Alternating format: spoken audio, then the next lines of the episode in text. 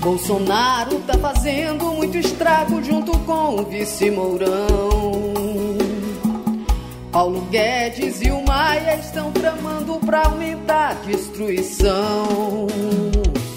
Já estão sucateadas a saúde e a educação, o salário congelado e sem emprego pra população.